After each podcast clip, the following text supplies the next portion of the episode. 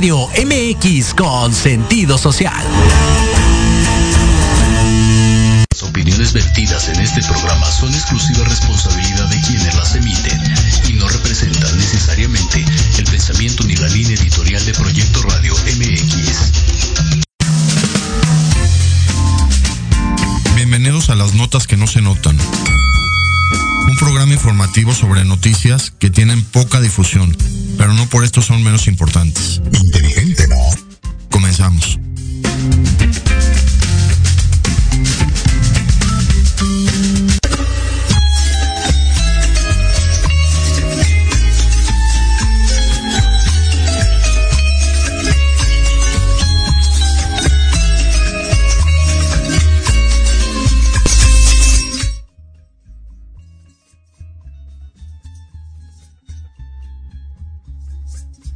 muy interesante de sobre las notas que no se notan, un, un análisis de todo lo que ha ocurrido en el mundo y, que está poniendo de cabeza al mundo, incluyendo la visita de, de, Nancy Pelosi a China, es lo que voy a hablar más adelante, pero empezar con el conflicto de Israel. Eh, a todos muy consternados de que Israel se le ocurrió lanzaron un ataque militar en Gaza. Claro, en defensa, porque finalmente fue en defensa propia por, por asesinar a un líder terrorista, como lo hizo Estados Unidos unos días antes. Estados Unidos asesinó al, al segundo de Al Qaeda, de Osama Bin Laden. Israel como que dijo, yo también voy a ir a, a causar esta cuestión de desaparición de otro de otros líderes de terroristas que nos amenazan, entonces Israel tiene todo el derecho de ir y bombardear el cuartel general donde estaba estos donde estaban estos terroristas en, en Gaza. El problema es que Gaza es una zona territorial muy pequeña, muy apretada. Tiene como un millón de habitantes Gaza y es una zona muy, muy apretada en en el Medio Oriente, dentro de Israel. Gaza está dentro de Israel, entonces esto pues genera pues muchos problemas porque las calles son muy angostas, las casas están muy pegadas y ya sabe Israel que los palestinos ponen niños en las zonas donde están los terroristas como escudos humanos, ya lo sabe Israel y de todos modos bombardea, entonces genera todo este conflicto internacional que cada vez que pasa vuelve a lo mismo y a lo mismo y a lo mismo, como decimos en México, es una frase filosófica de muy alto nivel, esto que decimos en México, otra vez la burra al trigo. Es increíble, le pones a la burra pastura, le pones a la burra que coma su alimento de burro y no, la burra tiene que ir a comer el trigo porque le gusta el trigo. Por eso decimos en México otra vez la burra al trigo. Aunque los burros desde un punto de vista religioso siempre han sido considerados animales de mucha validez bíblica y religiosa. ¿eh? Los burros desde Abraham. Abraham llevó en un burro a su hijo Isaac al monte en, esa, en ese pasaje tan interesante. Y siempre los burros han tenido mucha filosofía trascendental en cuanto a religión. Jesús se sabe que iba en un burro con María cuando María iba a tener a Jesús. Perdón, José. José iba en un burro, el papá de Jesús. Llevaba a María en un burro y todas estas cuestiones de alguna manera los burros han tenido mucha trascendencia. Creo que hubo algún coraje por ahí religioso por las cruzadas, por la Edad Media, y le llamaron burro a los que no sabían, por coraje religioso, porque los burros son animales santificados. Y esta frase, otra vez la burra al trigo, pues se aplica al conflicto de, de Israel y, y, los palestinos. Lo más interesante de todo es que haya intercedido Egipto para lograr un cese al fuego, un armisticio, como le llamamos, una tregua, como le llamamos, una tregua como nuestro mismo presidente utilizó antes de esto la, la denominación de tregua para que los países en guerra hicieron una tregua, un paro al fuego. Y que haya intercedido Egipto, pues es muy interesante, porque de alguna manera, si siguen habiendo conflictos, pues sería muy, muy fácil, muy sencillo, muy estereotipado que los palestinos que ya no quieran estar en una zona de conflicto, de Gaza particularmente, pues se vayan a vivir a Egipto y puedan lograr muchísima plusvalía ahí. Finalmente Egipto es un país con gran calidad de turismo por las pirámides y por todos los secretos de Egipto que todos conocemos y hasta ahora se descubren. Como le he mencionado en este programa, muchos descubrimientos se siguen haciendo en, en las pirámides de Egipto y en las ruinas de Egipto, pues si los palestinos siguen estando en conflicto existencial, pues de alguna manera podrían irse a vivir a Egipto y lograr allá mucho más plusvalía social, filosófica y económica.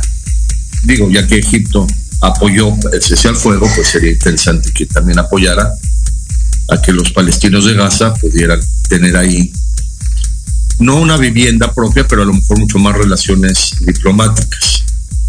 Esto lo quería que lo que quería comentar en este espacio de, de esta guerra ya interminable entre Israel y los palestinos, entre Israel y los países árabes, que parece eterna, parece que nunca va a acabar, a menos que alguien llegue y diga, hasta aquí.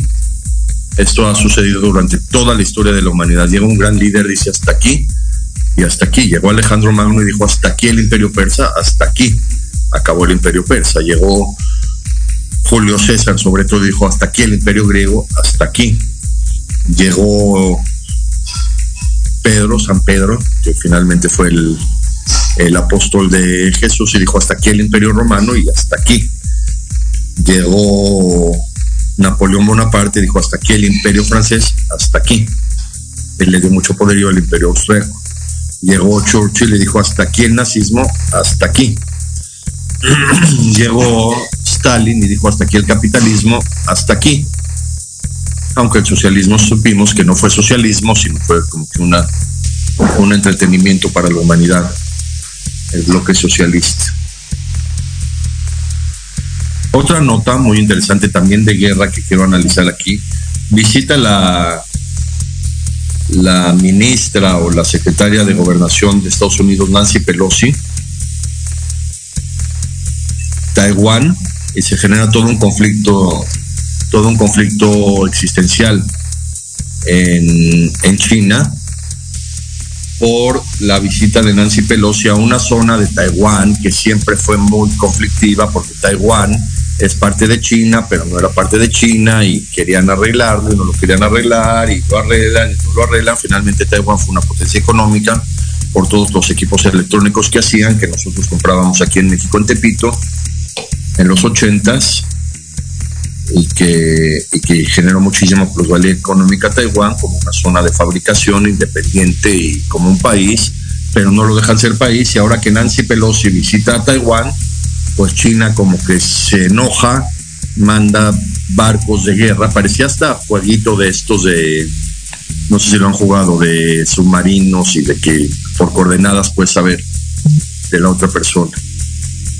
Entonces, esta cuestión fue muy, muy controversial porque se supone que China lanzó misiles a zonas del mar que correspondían a Taiwán, misiles de guerra, no creo que hayan sido nucleares, misiles, bombitas, como para generar un conflicto internacional de que todo el mundo diga, ay, mira, China no se deja y China sí se deja y estas cuestiones políticas entre China y Estados Unidos, como que pareciera todavía la guerra fría entre Rusia y Estados Unidos, y pues nada más nos pusieron en jaque a todo el mundo diciendo que si va a haber una guerra, no va a haber una guerra, terminó Nancy Pelosi su visita y terminó esta, este conflicto mediático más que bélico. Vale mucho la pena analizar que la señora Nancy Pelosi tiene 82 años, nació en 1940 muy interesante que gente ya octogenaria, gente de pues de ocho décadas de vida puedan tener tanta vitalidad política y tanta presencia. Es muy, muy interesante y muy admirable, claro, claro, muy admirable, igual que su presidente Joe Biden, que ya tiene 80 años. Joe Biden nació en 1942. Y gente muy vigente, gente con mucha capacidad, gente con, con, con mucho potencial todavía para seguir gobernando y para seguir haciendo acciones políticas y gubernamentales a pesar de la edad. Esto llama mucho la atención en esta época. Digo, antes los políticos de 60 años ya se consideraban grandes. Ahora los políticos de 80 años ya están vigentes en todo el mundo y con mucha presencia y mucha capacidad de gobernar y de seguir liderando al mundo a pesar de tener ocho décadas de vida, a pesar de haber nacido los dos, tanto Joe Biden como Nancy Pelosi durante la Segunda Guerra Mundial. Los dos nacieron en el conflicto bélico y claro que esto les influyó muchísimo su, su vida. Después de la guerra, todo lo que pasó en Estados Unidos, todo lo que vivieron como niños, pues claro que les influyó en toda su, su vida y después todas las guerras que ha habido en las que se ha involucrado Estados Unidos, incluyendo la de Corea, la de Vietnam, la del Golfo Pérsico, la de Afganistán, la de Irán, Irak, todas estas guerras, pues ellos estaban presentes como niños, como adolescentes y pues les fue formando su, su personalidad a Joe Biden y a Nancy Pelosi y al mismo Donald Trump, que también, aunque él es más joven, pero finalmente vivió todos estos sucesos históricos. Otra nota que me parece muy interesante de analizar, ahora Elon Musk, o Elon Musk como se diría en español, el, el dueño de Tesla y de otras compañías, está demandando a Twitter porque no lo compró. Como que esto está muy, muy controversial, ¿no? Como si yo veo un par de zapatos en una tienda, en el aparador, padrísimos. Le digo al dueño de la tienda, los quiero comprar, hasta me los mido, me los pongo como, como se hace en las zapaterías, me los mido y al final le digo, ya, no los quiero comprar, perdóname, no, no los quiero comprar, voy a buscar otra opción de zapatos. Y luego yo demando al dueño de la tienda por no haber comprado los zapatos, porque el aparador no estaba bien iluminado, o porque cuando me los probé eh, no me dieron calzador, o no sé, cosas que no entran desde un punto de vista lógico, independientemente de las cuestiones legales, jurídicas que pueden existir alrededor de este suceso tan complicado, que es más mediático que, que, que, legal. Esta cuestión de que Elon Musk va a demandar a Twitter y finalmente uno ve los comentarios, aparece Elon Musk y de repente todo el mundo empieza a comentar en su, en su, en su comentario de Twitter. De repente en 10 minutos que aparece el comentario de Elon Musk ya tiene mil comentarios. La gente cree que Elon Musk va a leer sus comentarios.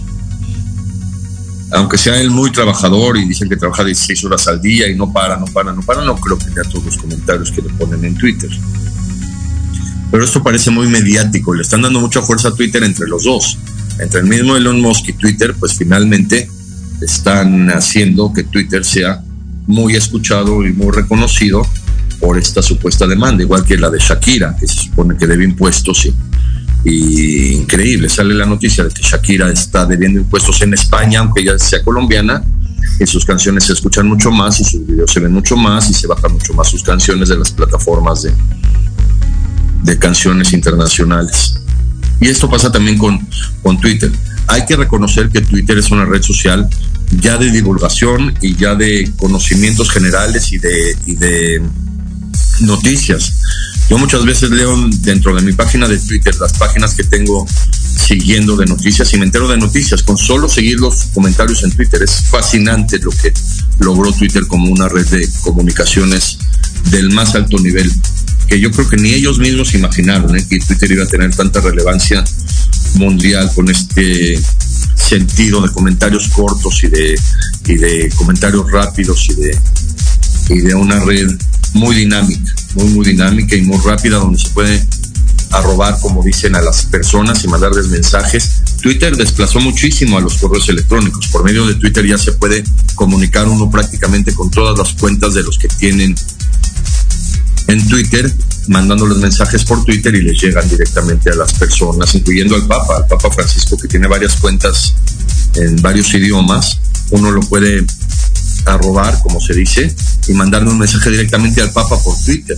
Esto es fascinante desde un punto de vista de comunicación, es lo que logró Twitter, mucho más que Facebook. Facebook era como que más tedioso, más, más personal, más cuestiones. Lo dice el mismo nombre, Facebook es la cara de la persona y Twitter es el chisme, ¿no? De ahí viene Twitter, el pajarito que habla, que va de lado a lado. Como el ruiseñor que canta, ¿no? El Ruiseñor, como la canción de José José del Ruiseñor. Fascinante canción, desde un punto de vista romántico.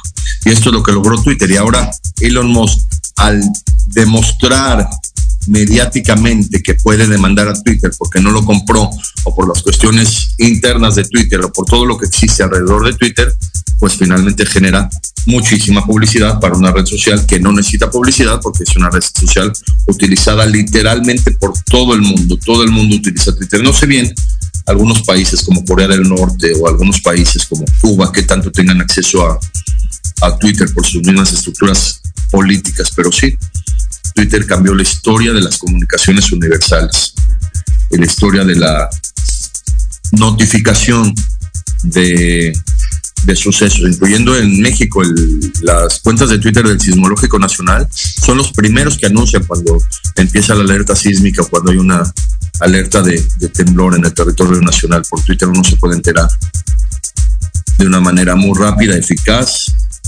y segura. Es la gran maravilla de una red social que hayan inventado con tanta filosofía de, alcance. Es una visión impresionante los que hayan hecho Twitter. Otra nota interesante de analizar que últimamente se ha divulgado mucho sobre las próximas elecciones de las grandes potencias mundiales, sobre todo Estados Unidos, Inglaterra y Rusia. Es increíble que países con tanta capacidad intelectual, con tanta población, con tanta gente que se dedica a la política, no tengan candidatos. Es fascinante, fascinante de analizar cómo en Estados Unidos, qué bueno que Donald Trump siga teniendo la capacidad física, mental y, y, de salud de poderse volver a proponer como presidente para el 2024 pero llama la atención que no haya 20 candidatos en Estados Unidos, jóvenes, con, con, con ideas, con cambios, con, aunque no lleguen a ser presidentes, pero que lleguen a hacer propuestas. Esto llama mucho la atención. En Estados Unidos, en Inglaterra también, que, que quieren, hicieron cambiar a Boris Johnson y ahorita está una señora Liz Truss, que también está para primera ministra, pero uno pensaría que en Inglaterra habría 200 candidatos a primer ministro, y más con la ideología política que tiene en el Parlamento, la herencia de Churchill. Y no, no, no, de repente hay uno, dos, tres candidatos a, competir con el, con el que va a cambiar. Igual en Rusia. El presidente Vladimir Putin ya cuántas veces se religió y cuántos años lleva, porque no hay competencia. Increíble que en Rusia, un país con tanta ideología de cambio, con tanta ideología de, de, de, lucha política desde la Revolución Rusa, desde Trotsky, Stalin, Lenin. ¿Cómo es posible que no haya también 200 candidatos a ser presidentes de Rusia. Esto llama mucho la atención, igual que en México, en, por ejemplo en el Estado de México. Pero estas son cuestiones ya políticas que no voy a entrar mucho, pero llama mucho la atención de que ya no haya jóvenes dispuestos a, a postularse para puestos de, tan alto nivel en el mundo. Que les digo, debería haber por lo en Estados Unidos 100 candidatos a la presidencia a las próximas elecciones. Hablando de presidentes, otra nota muy interesante, la toma de la presidencia de Gustavo Petro de Colombia que me pareció muy trascendental por todas las noticias que aparecieron alrededor, como un gran presidente, como un gran visionario que puede cambiar la historia, no solo de Colombia, de Latinoamérica. Colombia, un país tan golpeado por la historia y por el narcotráfico y por todos los conflictos que ha habido, todo lo que sucedió con Álvaro Uribe y el narcotráfico y, y cuando mandó una, un comando militar a destruir un campo en, en, Ecuador, en la, frontera con Ecuador y, Colombia, y había unos estudiantes de la UNAM, todo lo que ha ocurrido en Colombia alrededor, y de repente aparece Gustavo Petro como un representante de la izquierda y recibe tanto, ¿cómo se podría decir?, honor publicitario de un presidente que pueda cambiar la historia. Esto me parece fantástico, y más Colombia, ¿eh? Colombia, un país con tanta trascendencia, con tanta herencia de, cambio, con tanta herencia de, de, grandes hombres. Digo, desde su nombre, Colombia se puso por Cristóbal Colón. Que digan lo que digan, fue el hombre que descubrió América y, aunque haya tenido errores, como todos los líderes de la historia, todos los líderes de la historia han tenido errores, todos, todos, absolutamente todos. No hay un líder que no tenga errores, incluyendo los bíblicos. Entonces, Colombia, que se nombró en, nom a, a, en, honor de Cristóbal Colón, pues es un país que puede cambiar la historia de la humanidad. Y Gustavo Petro parece que las noticias lo están impulsando a lograr este cambio mundial y este, esta filosofía de, de liderazgo que el mundo está esperando. Y hablar un poco, porque creo que nadie entiende en realidad lo que significa la izquierda y la derecha en Latinoamérica la izquierda y derecha formalmente funcionaban en, en, en, los grandes procesos gubernamentales, sobre todo en Inglaterra, cuando existían las monarquías. Los políticos que estaban a favor del rey se colocaban de su lado derecho y los políticos que estaban en contra del rey se colocaban de su lado izquierdo.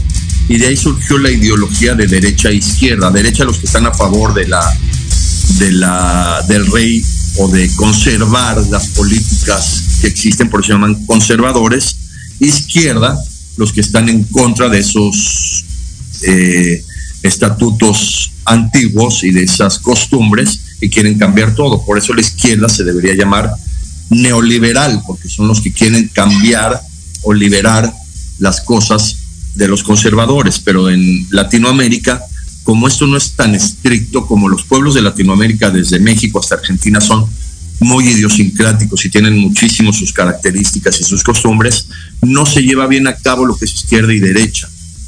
Les digo, desde un punto de vista político estricto, derechas los que están a favor de mantener todas las costumbres políticas que existen, izquierdas son los que las quieren cambiar. Entonces no existe una derecha y una izquierda formal, formal en ese sentido de político, de, de, de, querer cambiar y de querer ser de izquierda o de derecha. Por eso llama tanto la atención de un hombre como Gustavo Petro, que recibió tanta publicidad en, en, los noticieros y en Twitter, obviamente, como, y tantos elogios como un hombre que puede cambiar la historia puede cambiar a Colombia y puede retomar el liderazgo que siempre debería haber tenido Latinoamérica y que hasta ahora pues, no ha tenido desafortunadamente,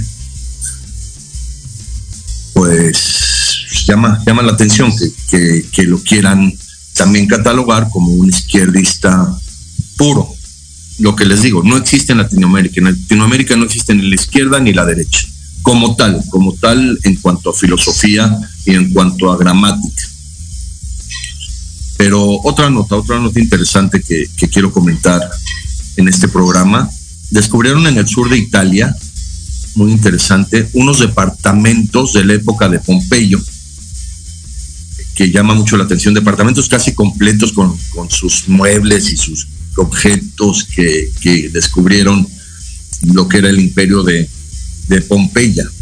Esto me lo quiero retomar como también historia de Italia. Lo primero que llama la atención es que Italia es uno de los países con más descubrimientos arqueológicos del mundo, literalmente. Digo, recuperaron el Coliseo Romano, que, que de alguna manera fue destruido y quemado por Nerón y todo lo que sucedió en el Coliseo y lo que lo tuvieron mantener y uno va a Roma y ahí está el Coliseo. Y todo lo que han tratado de mantener también por cuestiones turísticas y por cuestiones de, pues de recuperar los tesoros arqueológicos de un país con tanta trascendencia del Imperio Romano. Y sí resulta muy interesante que en pleno 2022 hayan encontrado unos departamentos, unas casas en el sur de Italia, en, eh, el imperio de, Pompeya. Pompeya la fundó un emperador romano que se llamaba Pompeyo. Es muy interesante su, historia porque Pompeyo desde esa época de Roma quiso formar alianzas. De ahí surgen las grandes alianzas que han gobernado al mundo porque uno solo no puede. Eso lo dijo Churchill cuando se alió con Stalin. Dijo, yo solo no voy a poder, tengo que aliarme con, con Rusia. Y Pompeyo tuvo la gran visión de aliarse con el emperador Julio César y con el emperador Craso y unir Roma.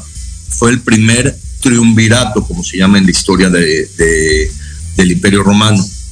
Y esto pues generó que Roma hubiera tenido todavía muchísimo más trascendencia. Esto ocurrió por el año 70, 60 antes de nuestra era, cuando Roma sí tenía muchísima plusvalía y muchísima dominio sobre el mundo. Roma ya había acabado con el imperio griego, incluyendo... Esto duele mucho porque Arquímedes, que fue un gran genio, llegó a Roma y, lo asesinó. Y las últimas palabras de, de Arquímedes dijo, déjenme hacer mis círculos, algo así dijo, porque estaba dibujando unos círculos cuando llegaron los soldados romanos asesinar al mismo Arquímedes. Y esto pues resulta muy, muy interesante porque los grandes imperios, el Gran Reich, el primer gran reinado, Reich, el reinado, pues fue Egipto, el segundo gran reinado, aunque Grecia fue muy grande con Alejandro Magno, pero fue mucho más grande Roma, fue el segundo Reich y por eso Hitler quiso llamarse el tercer Reich. Claro que no lo logró y claro que nada más duró 25 años porque era mucho más poderoso el imperio de Churchill, que de alguna manera el imperio de Churchill era heredado del imperio romano. ¿eh? El imperio británico lo fundó Roma. Seguimos hablando de estas hallazgos, de estos hallazgos arqueológicos en Italia de la época de, de Pompeyo. Ahorita después del corte sigue un corte publicitario, después del corte seguimos esta nota y notas más interesantes también de Sudamérica y otras notas pendientes para este programa. Seguimos después del corte.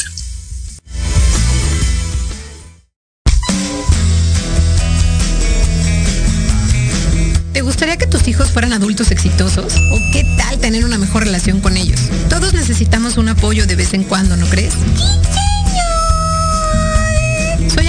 Subdirectora del Instituto OFI Acompáñame todos los martes de 7 a 8 de la noche en De la mano con tus hijos y descubre cómo relacionarte con ellos desde el corazón. Por proyectoradiomx.com con sentido social.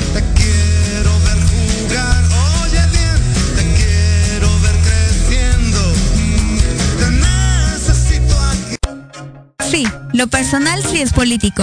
La violencia de género, el machismo, el feminismo, el feminicidio, tu ex maltratador, tu jefe acosador y el piropo no pedido son algunas cosas que normalizamos sin saber que es sistémico. Así es, amiga. No solo tú experimentas esta violencia. Miles de mujeres viven lo mismo que tú y que yo. Desde la perspectiva feminista, todos los martes de 12 a 1 hablamos de esos temas en Construyendo Redes. No te lo pierdas a través de Proyecto Radio MX, la radio con sentido social.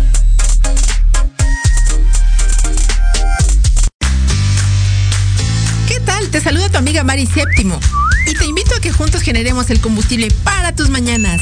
Escuchando Charlando con Mari todos los sábados de 11 a 12 a través de Proyecto Radio MX, la estación con sentido social.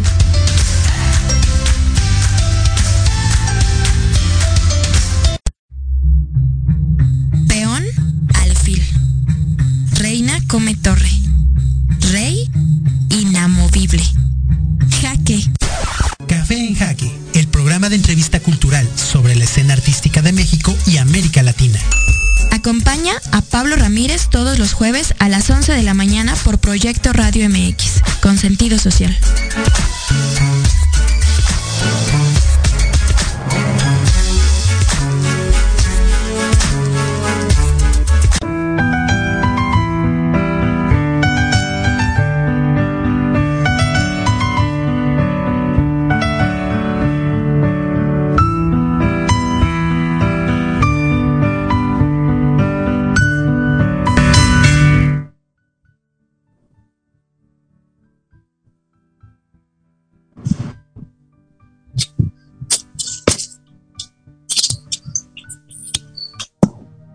Seguimos.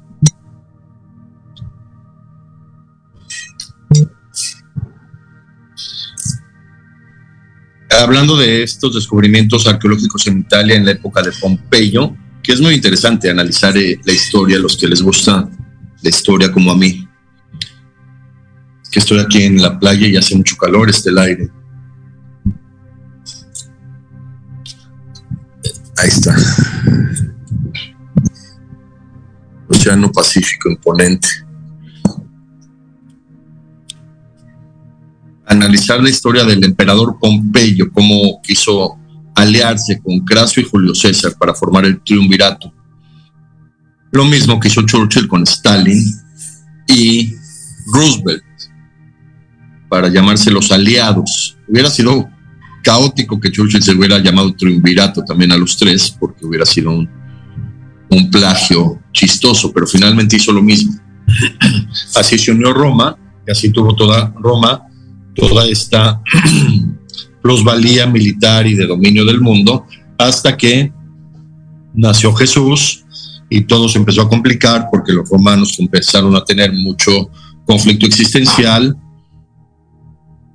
Surgió el, dictador de, de Israel, que era Pilatos, y tuvo mucho conflicto existencial por por no saber cómo manejar esta situación y finalmente después Nerón, que sube como un gran emperador, era también sobrino nieto de Julio César.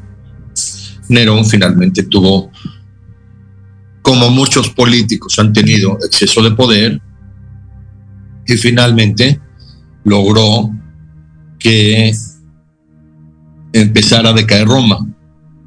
El mismo Nerón quemó Roma. Y es muy interesante hablar de nombres,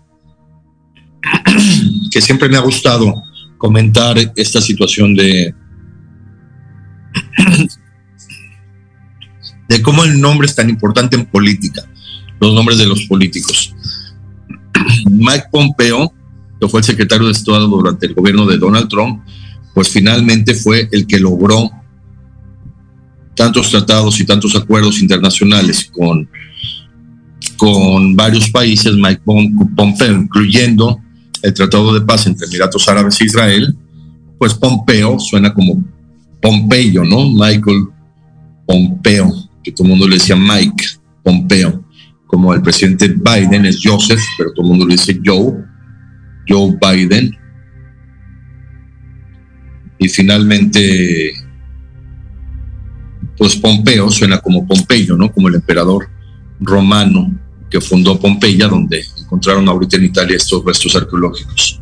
Otra nota muy interesante de, historia de esta semana, antier, 6 de agosto, se conmemora el aniversario de Bolivia.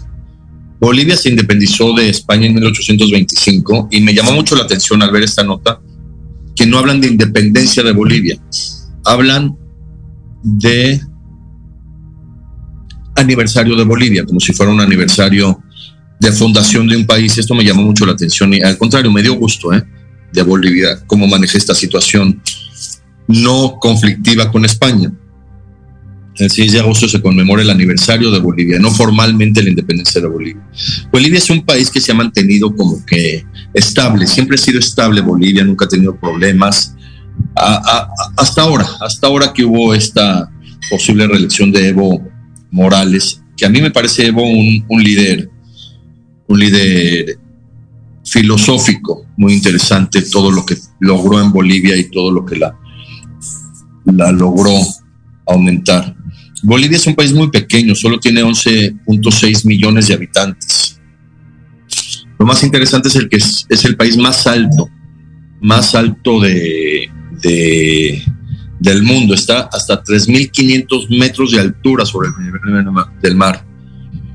Y, esto pues llama la atención porque eh, la Paz es de los, La Paz Bolivia, que es la sede diplomática de Bolivia, está a mucho esta situación de, altura, de altura 3.500 metros sobre el nivel del mar. Aunque la capital de Bolivia, la capital formal de Bolivia es Sucre.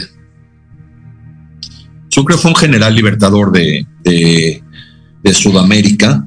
Hay una estatua en reforma en, México que donó el, el, gobierno de Venezuela en Reforma Lomas. Es una estatua muy interesante. Es el general que está en un caballo con una espada, Sucre, y así se llama la capital de Bolivia.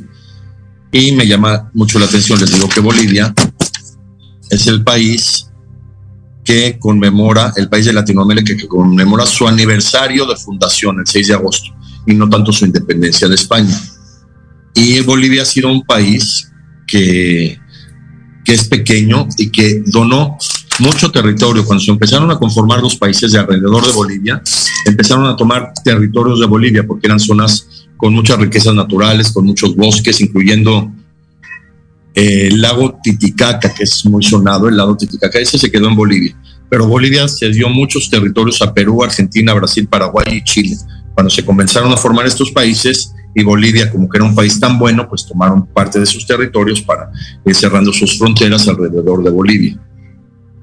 Bolivia, igual que México, es un país con mucha historia de culturas prehispánicas, de, pueblos originarios, sobre todo los incas, que tienen muchos lugares en, Bolivia y en, y en esta zona de, Latinoamérica. Entonces Bolivia se fundó en 1825 y se, se conmemora su aniversario el 6 de agosto. Otra noticia muy interesante, también el 6 de agosto antier, también se conmemoraron, se conmemoraron 10 años de estancia del robot espacial en Marte, Curiosity. Vean qué padre le pusieron Curiosity, curiosidad.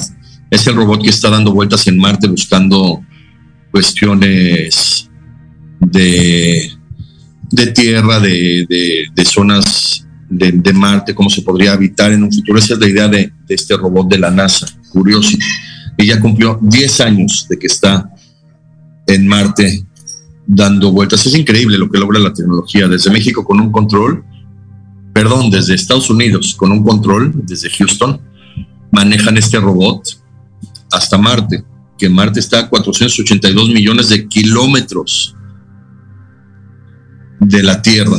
Inclusive este cohete Atlas, en el que se mandó este robot Curiosity, salió de la Tierra el 26 de noviembre del 2011 y durante nueve meses, tardó nueve meses en llegar a Marte, y ahí se instaló, llegó el cohete, bajó y bajó a este robot que está en Marte analizando el planeta rojo. Y ya cumple 10 años en Marte este robot, Curiosity, dando vueltas y, y explorando la Tierra de Marte, un robot de la NASA. Es increíble lo que ha logrado la NASA en el mundo y también todas las compañías espaciales y ahora la posibilidad de conocer Marte y de poder algún día visitar Marte o a lo mejor hasta vivir en Marte. Es muy, muy interesante de, de analizar 10 años del robot en Marte. Otra nota muy interesante también de analizar el domingo ayer, 7 de agosto, por fin Joe Biden dio negativo a las pruebas de COVID que le estuvieron haciendo.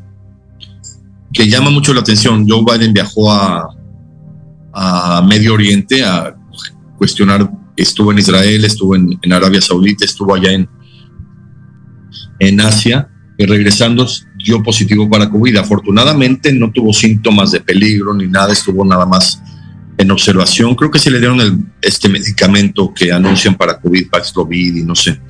Pero finalmente tuvo muy buena evolución, afortunadamente, y, y ya, por fin salió su prueba negativa de COVID. Esto hay que analizarlo como todavía lo que determina que una persona ya no tenga COVID es la, la prueba y no tanto la persona. En medicina, que yo me acuerde siempre como estudiante y como médico, es más importante el estado general del paciente que la prueba.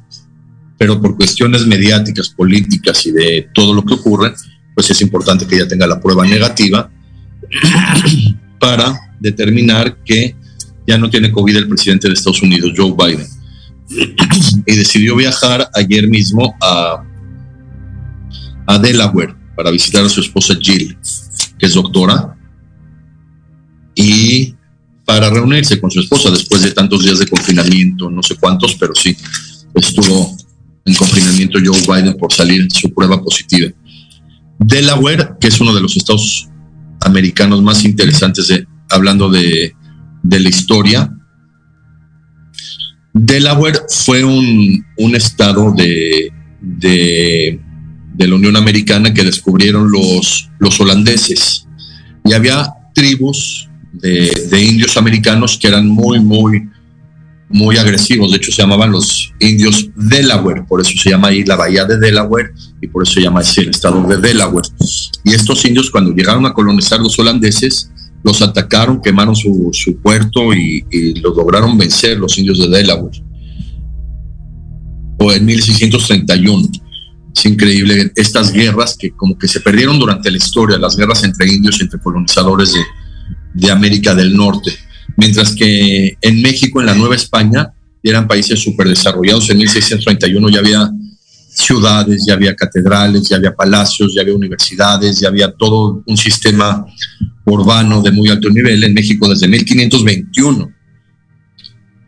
Ya existía la Universidad Real Pontificia que construyó Hernán Cortés, ya existía el Hospital de Jesús que construyó Hernán Cortés también y ya se vivía con muchísima urbanidad y modernismo en la Nueva España, mientras que en Estados Unidos, 100 años después, apenas estaban colonizando y seguían apenas peleándose con los indios originarios de Estados Unidos. Y en Delaware particularmente perdieron la guerra que tuvieron con los indios los holandeses, a pesar de que los europeos tenían mucho más avances bélicos, ya tenían pólvora, ya tenían rifles, trajeron el caballo, aunque los caballos los, también los domesticaron los indios y usaban caballos, hay muchas películas, ¿no? De esto. Hasta que en 1664 también llegaron los suecos, los suecos comenzaron a pelearse con los holandeses, hasta que en 1664 llegó el duque de York de Inglaterra y nombró la ciudad de Delaware, el, estado de Delaware como parte de, de, Inglaterra. Esto es interesante de analizar. El duque de York, que hasta ahora existe, no es una persona, es un nombramiento de la realeza. El duque de York es el segundo hijo del rey. Por eso le llaman duque de York y no le llaman el príncipe, porque el príncipe, como es el primer hijo, es el que va a tomar la corona después de que suceda al rey.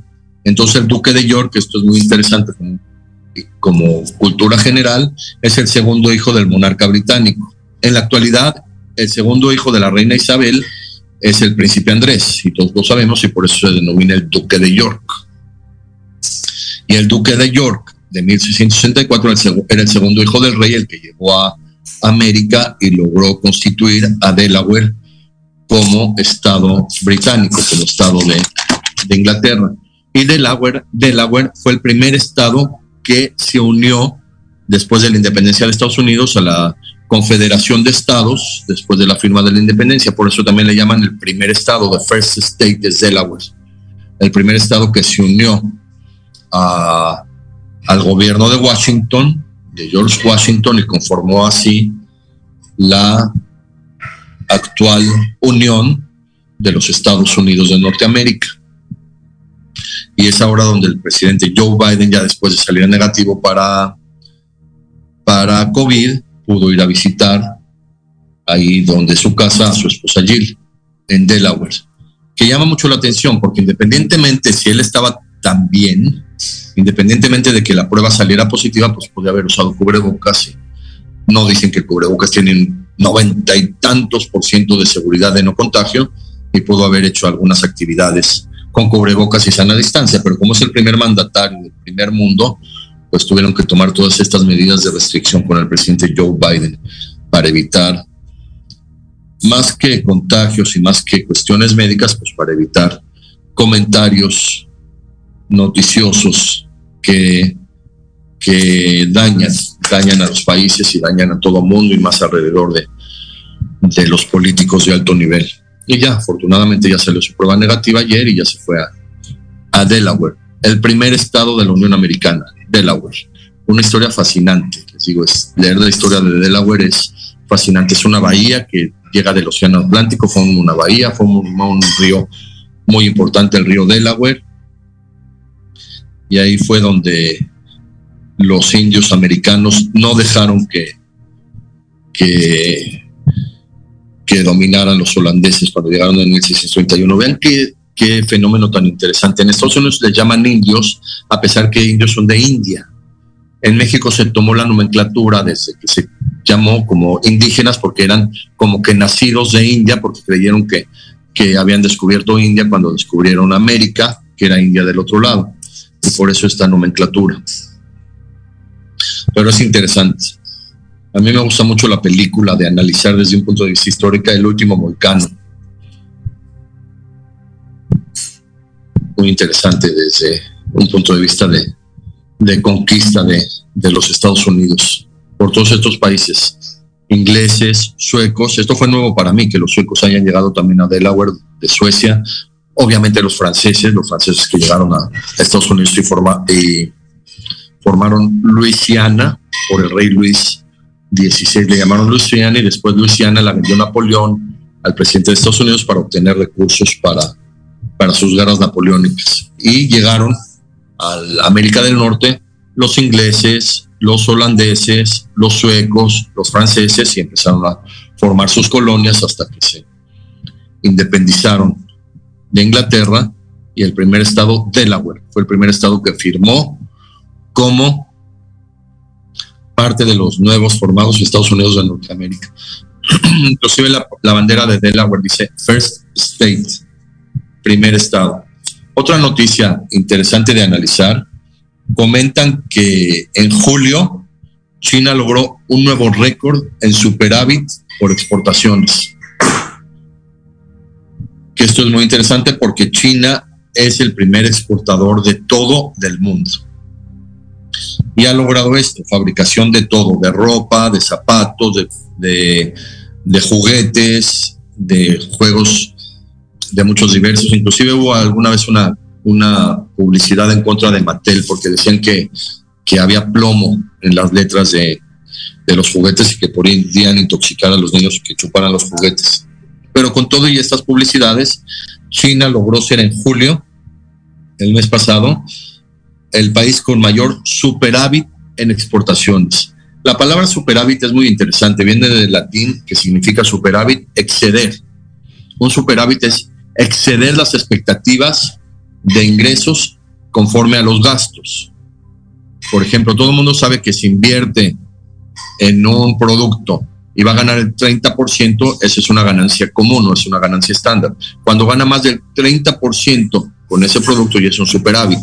Y eso es lo que logra, logró China este mes pasado, un récord en superávit en cuanto a sus exportaciones. Exportan tanto que tienen la, el privilegio de aumentar sus precios de exportación, de superar muchísimo los impuestos de aranceles o de aduanas en todo el mundo y de lograr que, que se llegue todo esto a, a, un superávit. Yo me acuerdo cuando era niño viajábamos a La Paz, Baja California, y La Paz era una zona libre para importaciones de China. Podía uno llegar a La Paz, Baja California, y, comprar, comprar productos de China, comprar eh, ropa, comprar electrónicos, comprar juguetes, todo lo que, que, se exportaba de China en La Paz era una zona libre que había decidido el gobierno de México como para tener contacto de China desde, desde el porfiriato. Desde el porfiriato México tenía muy buena relación con, con la organización exportadora de China que le llamaban la NAO. La NAO de China era en esa época de principios del siglo pasado la que exportaba todos sus productos a América cruzando el Océano Pacífico, este océano. Y, y era muy interesante analizar que la NAO de China ha llegado a utilizar el peso mexicano como moneda de intercambio, el peso en plata, por eso se llamaba el peso, que era el peso que, que, que, que en México se utilizaba, era el equivalente a lo que eran ocho reales, ocho reales de España, había la moneda de ocho reales que equivalían a su, a su costo en plata. Y después en México los gobiernos independentistas y sobre todo el gobierno de, de Porfirio Díaz decidió llamarle peso porque tenía mucho peso la plata de México, todas se hacían en plata, era con ley 720, esto significa que 72% de la moneda era de plata, por eso se llama la, la, la ley 720 o 0.720 de mil, era la plata del peso de México de esa época, que, con ese peso se hacían intercambios con las exportaciones de China en la época de principios del siglo XX, cuando México era potencia mundial, sobre todo también por las exportaciones de China hacia México, era tan importante la relación de México con China que en Puebla, en Puebla se logró un vestuario que se llama la China poblana, qué interesante, que era un vestuario parecido de China, pero originario de Puebla y le llamaban al vestuario de China poblana.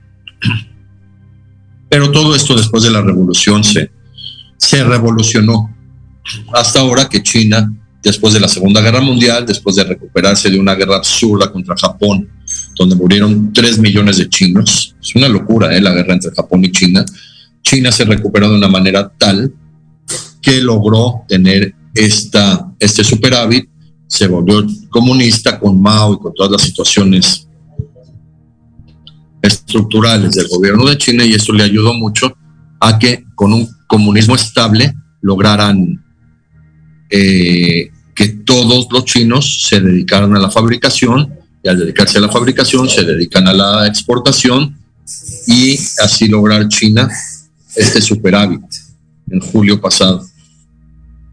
Es un fenómeno muy interesante de analizar la política de China porque a los trabajadores les dan las tres cuestiones básicas para vivir y no tener presiones económicas, que son vivienda, educación y salud.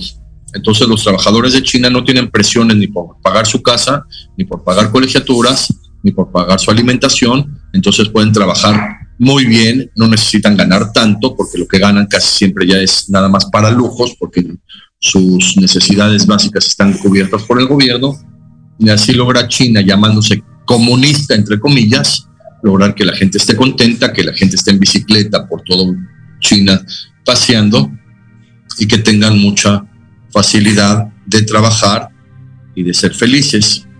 Llegó a pasar tanto que en China eran tan felices que empezaron a tener muchos hijos, entonces el gobierno comenzó a restringir, me acuerdo, por los años 80, principios de los 90, decían que ya cada pareja de China tenía que controlar más la natalidad. Creo que esto ya no existe tanto, pero llegó a estar en, China de que ya no tuvieran tantos hijos para lograr un control de la natalidad, pero tener muchos hijos significaba que no tenían presiones económicas y esto lo logró, digan lo que digan, el comunismo de China y la filosofía de Mao Zedong y la filosofía de un país que quedó tan dolido por la Segunda Guerra Mundial, tan olvidado por el mundo, tan despreciado de alguna manera por el mundo después de todo lo que sufrió China, que dijeron vamos a reconstruirnos y vamos a lograr ser una potencia económica. Y lo lograron. Ahora son potencia económica en China, tanto que Nancy Pelosi va a visitar Taiwán y se enojan los chinos por cuestiones diplomáticas y políticas que nadie entiende,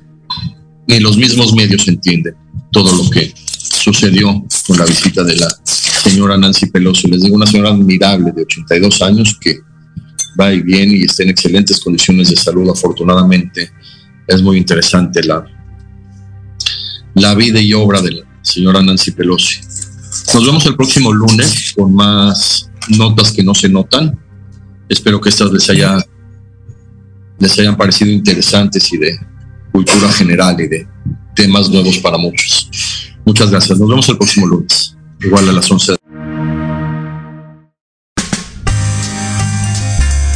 Gracias por su atención. Espero haber enriquecido sus conocimientos y su cultura con estas notas. Espero que os haya iluminado. Los espero el próximo lunes en las notas que no se notan.